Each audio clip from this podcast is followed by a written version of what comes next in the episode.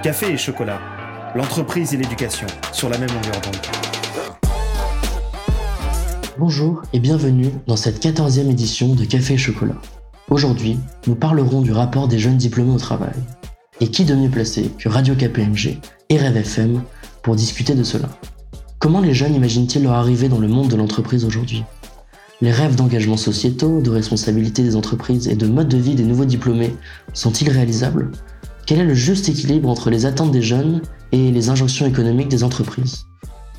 Aujourd'hui, nous accueillons exceptionnellement trois invités qui nous font le plaisir d'être à notre micro. Pour commencer, David Cole, professeur d'économie en classe préparatoire aux grandes écoles de commerce, et maintenant directeur de la nouvelle classe prépa Wade.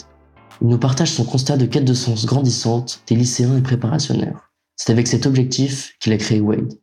Puis, à travers une interview croisée menée par Paul de nouveau membre de Rêve FM, Delphine Manceau, directrice générale de Neoma, et Marie-Émilie Anquez, responsable des relations école et de la marque employeur de KPMG France, donneront chacune leur réponse aux besoins d'engagement sociétal des jeunes. L'entreprise et l'école seront-elles sur la même longueur d'onde?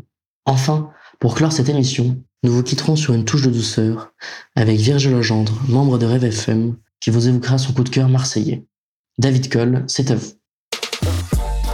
L'édito.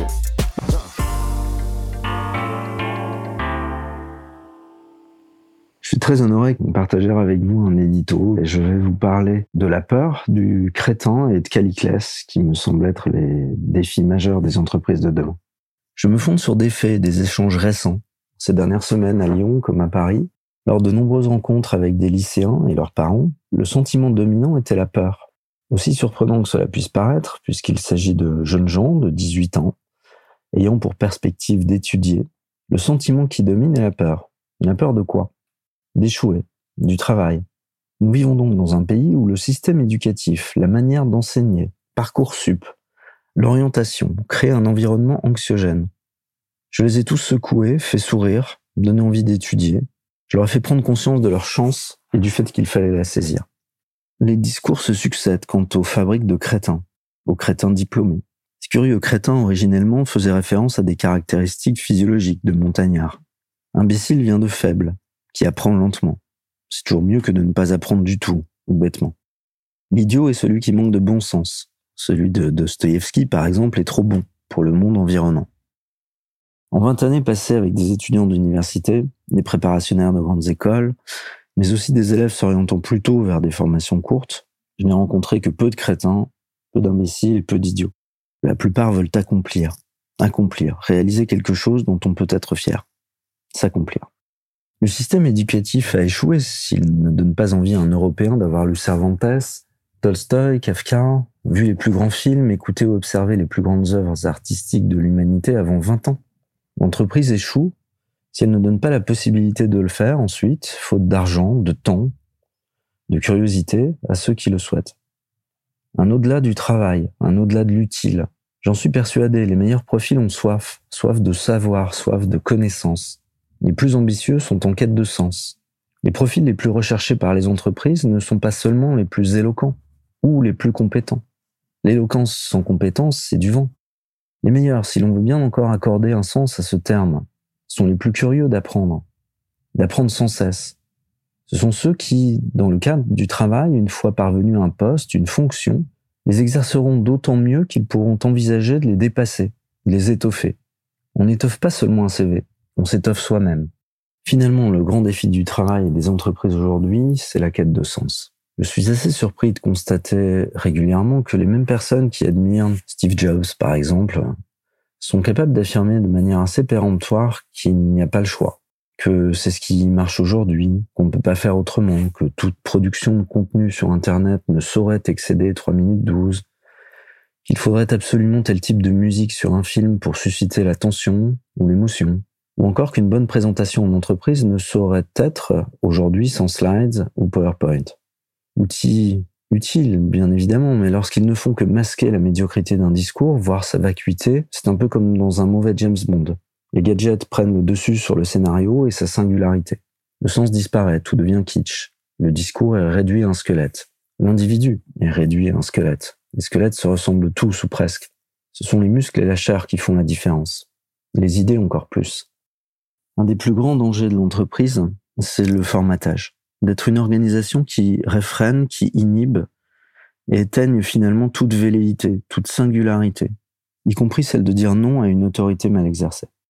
Alors bien-être au travail, soit, mais aucun baby-foot, aucun week-end ski, aucune invitation d'un people pour briller une heure, et finalement ne laisser aux collaborateurs qu'un souvenir fugitif, ne remplaceront la considération, la reconnaissance salariale du travail et de l'implication personnelle, et le questionnement. Le questionnement, la soif d'apprendre sans cesse. La France est un pays qui souffre grandement de ses relations de travail, de hiérarchies pas toujours nécessaires, d'autorités mal exercées, de préjugés et d'idéologies qui prévalent sur le bon sens. Disparition du sens du travail, de la division du travail, du fait que faire société, c'est échanger équitablement du travail tout en échangeant aussi de la connaissance, des moments de convivialité. Sacré défi. Caliclès alors, celui qui ne veut rien entendre du discours de l'autre, qui remet tout en question, non par position scientifique, mais pour défier par posture la logique, qui refuse d'apprendre et préfère la mauvaise foi. Caliclès, elle risque de ne plus se poser les bonnes questions pour mieux agir, mais d'asséner les mauvaises réponses pour ne pas avoir à agir. Le projet de Wade que j'ai fondé avec Simon Chaussande est justement de combattre ces peurs, ce manque d'enthousiasme, cette acceptation cette résignation à la déperdition du savoir ou de la connaissance. Elle est de combattre les Caliclès. Je pense que c'est le devoir de toute entreprise. L'interview.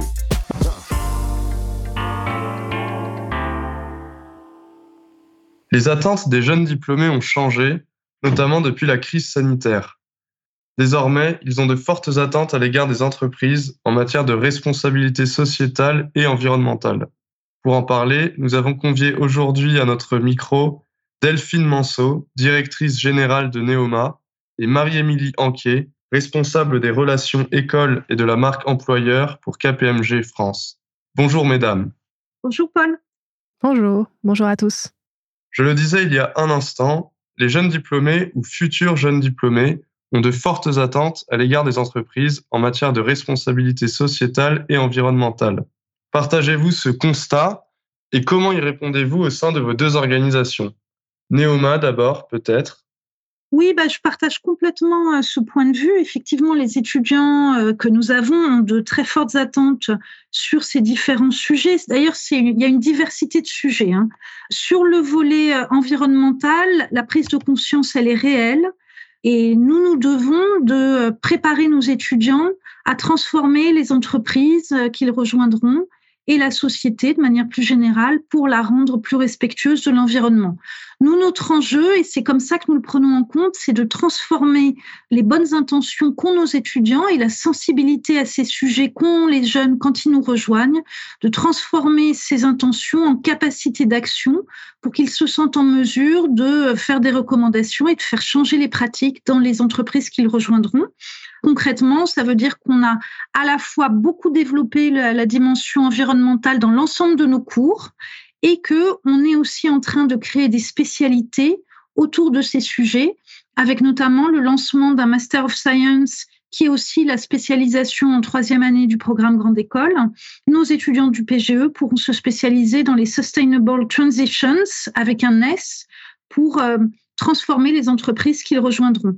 On a aussi beaucoup de recherches sur ces sujets. On a une chaire de bioéconomie et de développement durable et on fait intervenir dans l'ensemble de nos programmes des scientifiques parce que sur ces sujets-là, c'est vraiment important d'avoir aussi le point de vue des experts scientifiques, des physiciens, des, géologues, des spécialistes des sciences de la vie qui permettent à nos étudiants de bien comprendre les enjeux.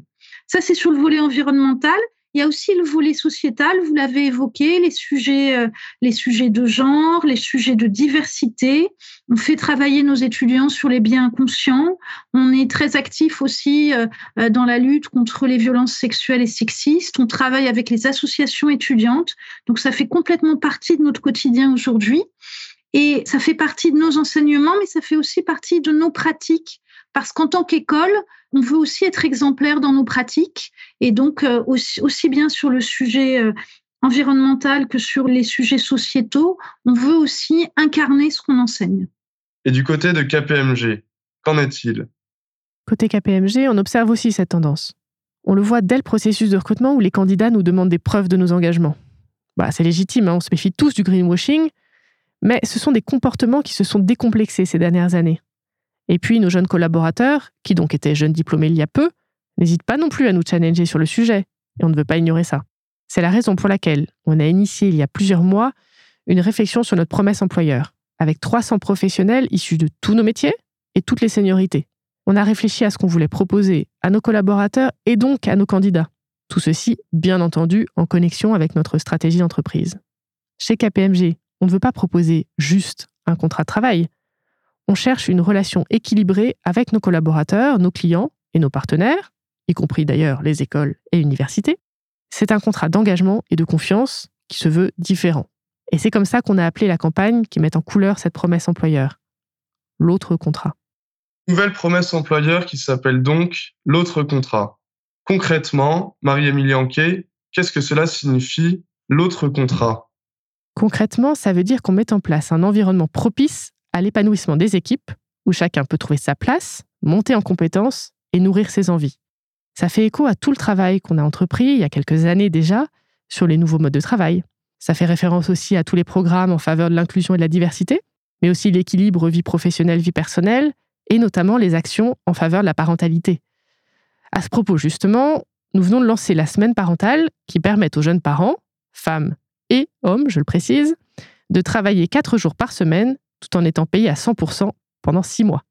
L'autre contrat, c'est aussi le fait d'affirmer qu'on a opté pour une vision alternative du secteur, en mettant l'innovation au service d'une performance qui se veut à la fois financière et responsable. Bien entendu, l'excellence reste une valeur cardinale au sein de notre cabinet. Elle transparaît de nombreuses façons.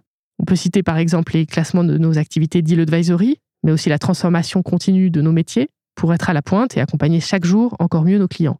Mais on se doit aussi d'accompagner nos collaborateurs dans le développement de leurs compétences, avec par exemple l'Impact Academy qui les forme dans le domaine de l'ESG. Enfin, l'autre contrat, c'est œuvrer au sein de KPMG et auprès des entreprises pour avoir un impact positif sur l'économie, dans les territoires et dans la société au sens large. Notre ancrage n'est plus à démontrer dans les territoires, avec nos 200 bureaux implantés partout en France. De même, grâce à notre fondation, qui est active depuis 15 ans maintenant, nos collaborateurs peuvent s'investir 6 jours par an sur leur temps de travail dans des causes qui leur tiennent à cœur. À titre personnel, c'est comme ça que je me suis retrouvée à trier des vêtements pour l'association La Cravate Solidaire, entourée d'autres personnes de KPMG, que d'ailleurs je ne connaissais pas forcément, dans une super ambiance. J'en garde un excellent souvenir.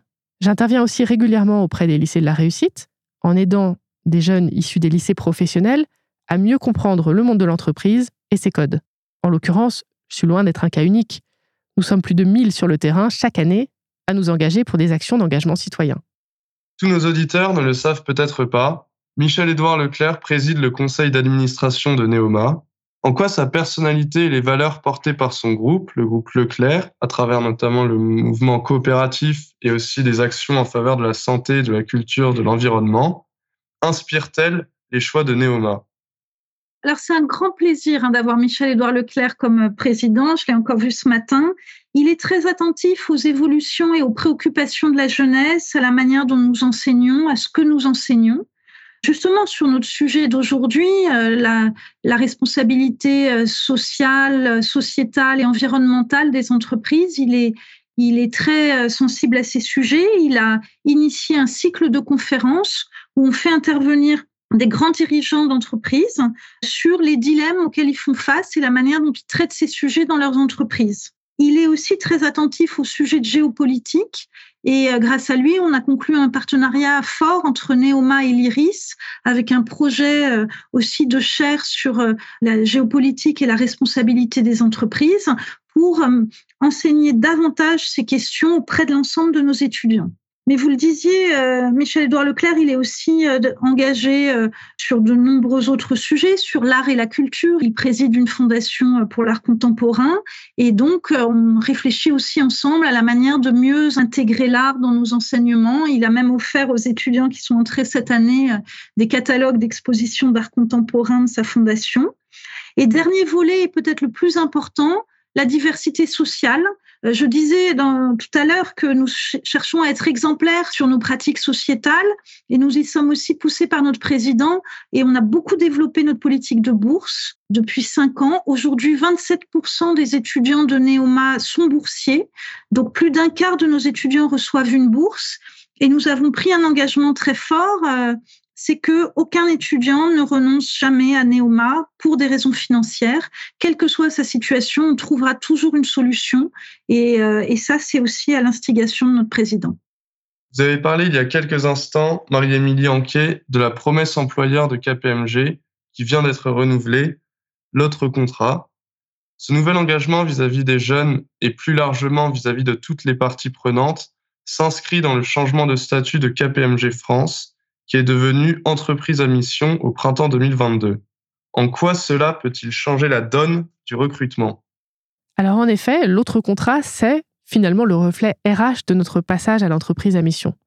Et donc, effectivement, ça va changer la donne du recrutement. En l'occurrence, la transformation était déjà enclenchée. On n'a pas attendu 2022. Depuis 100 ans, puisque KPMG France fête ses 100 ans cette année, notre cabinet s'inscrit dans la création de valeurs responsables. Depuis 100 ans, donc, nous sommes un observateur privilégié de l'économie.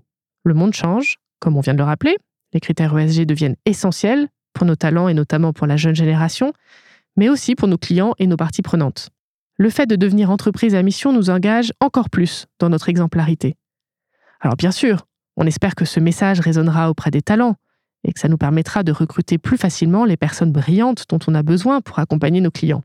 Mais ça veut dire aussi qu'on va être particulièrement vigilant aux valeurs des candidats qui se présentent. Les étudiants, de Neoma ou d'autres écoles ou universités, que l'on recrute en stage ou premier emploi, sont les managers de demain. On ne peut pas se tromper. Vous l'avez confirmé toutes les deux, les entreprises qui s'engagent dans les domaines de la RSE ont les faveurs des jeunes. Pourtant, selon des études récentes, il semble que le salaire reste un critère déterminant dans la recherche d'emploi des 18-30 ans. L'observez-vous au sein de KPMG oui, j'observe tous les jours que l'engagement RSE est devenu une condition sine qua non dans le choix d'une entreprise. Autrement dit, les candidats écartent des entreprises qui semblent en décalage avec leurs valeurs, une entreprise qui pollue, qui a la réputation de maltraiter ses salariés, etc. En revanche, ce n'est pas parce qu'une entreprise est clean que le candidat va envoyer son CV. Donc oui, le facteur clé est ailleurs, et en l'occurrence, celui qui est en tête, c'est le salaire. Dans nos métiers, certains ont la vocation, mais quand même, en général, les personnes qui nous rejoignent ont conscience de leurs valeurs sur le marché du travail et on ne peut pas être en décalage avec leurs attentes. C'est la raison pour laquelle on fait une veille quasi permanente sur ce qui se passe dans le secteur et ailleurs, et on a juste si besoin.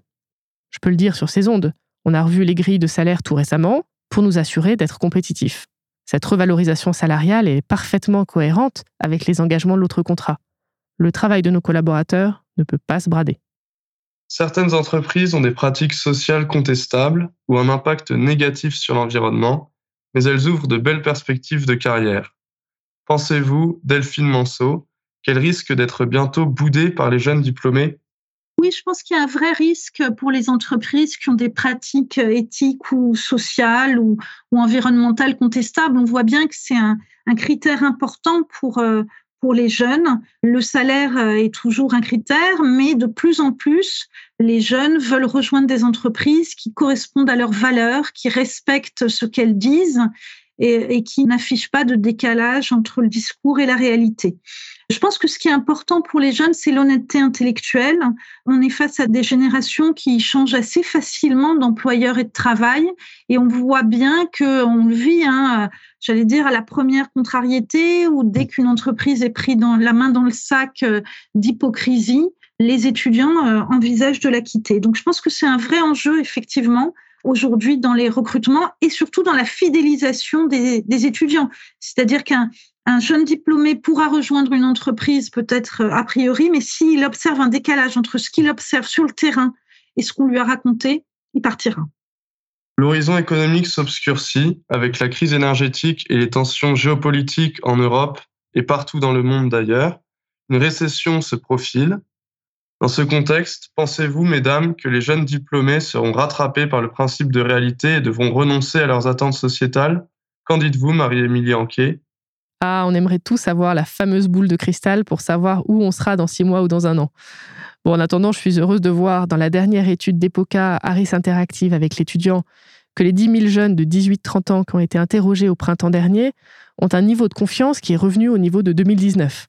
On avait observé une chute brutale en 2020, bien compréhensible, et les voilà finalement assez optimistes sur leur capacité à trouver un emploi, quelle que soit d'ailleurs leur formation d'origine, puisque la tendance est la même pour les étudiants d'écoles de commerce, d'ingénieurs et d'universités. Côté entreprise, et a fortiori chez KPMG, bien sûr, nous restons prudents. Mais on se réjouit que cette jeunesse soit tournée vers l'avenir. Je ne pense pas du tout qu'il puisse y avoir un complet retournement sur ces sujets d'engagement sociétaux. Pour moi, ces dernières années, notamment de pandémie et de dérèglement climatique, ont éveillé les consciences, ou les ont renforcées, pour la grande majorité d'entre nous. Ça influence les attentes des candidats et donc nos recrutements, mais plus largement, l'évolution touche l'ensemble du marché de l'emploi. Les entreprises, mais aussi les écoles, les universités, tous ensemble, on ne peut pas rester spectatrice ou uniquement en réaction de ces mutations profondes. Je pense vraiment qu'on est entré dans une nouvelle ère et qu'on ne reviendra pas en arrière.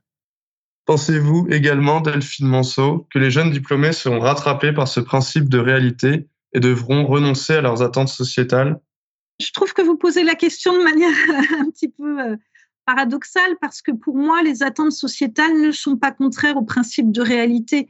La réalité, c'est aussi que les étudiants aujourd'hui, les jeunes, les jeunes diplômés, ils veulent trouver un employeur qui euh, leur propose un, un, emploi qui leur plaise et où ils s'épanouissent, mais où aussi ils se sentent à l'aise par rapport à leurs valeurs. Et ça, je pense que, euh, au contraire, c'est conforme au principe de réalité. Donc, euh, si le marché de l'emploi se tend, peut-être, euh, voilà, auront-ils moins le choix, mais je pense qu'ils n'accepteront pas pour autant une schizophrénie qui consiste à avoir un emploi décalé de leurs convictions et de leur réalité et de déconnecter leur vie professionnelle et leurs convictions profondes. Mais la réalité de demain, je pense que c'est ça, c'est d'avoir des gens très alignés entre euh, leurs attentes et, euh, et leurs pratiques. Voilà une conclusion rassurante pour l'avenir. Mesdames, un grand merci à vous deux. Notre coup de cœur culturel.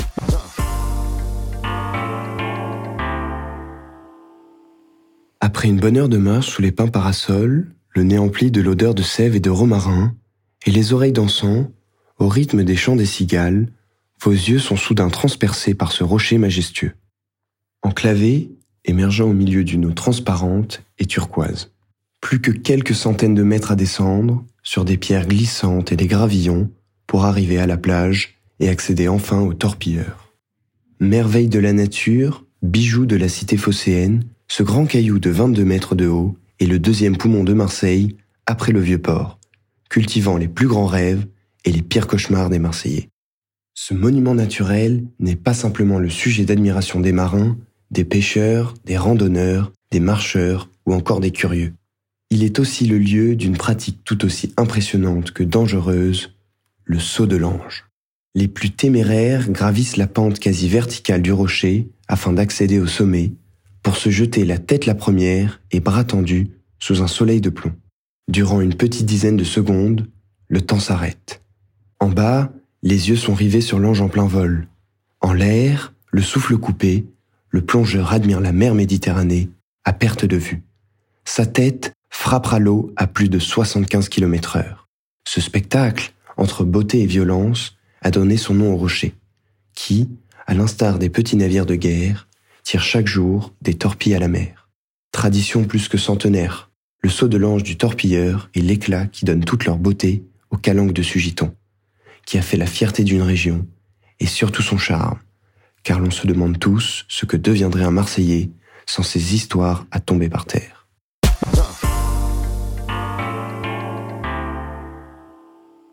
C'est sur ce plongeon dans l'inconnu que notre émission se termine aujourd'hui. Merci à Antoine Vénard d'avoir une fois de plus monté cet épisode de Café et Chocolat. Et merci à vous, chers auditeurs, de nous avoir écoutés.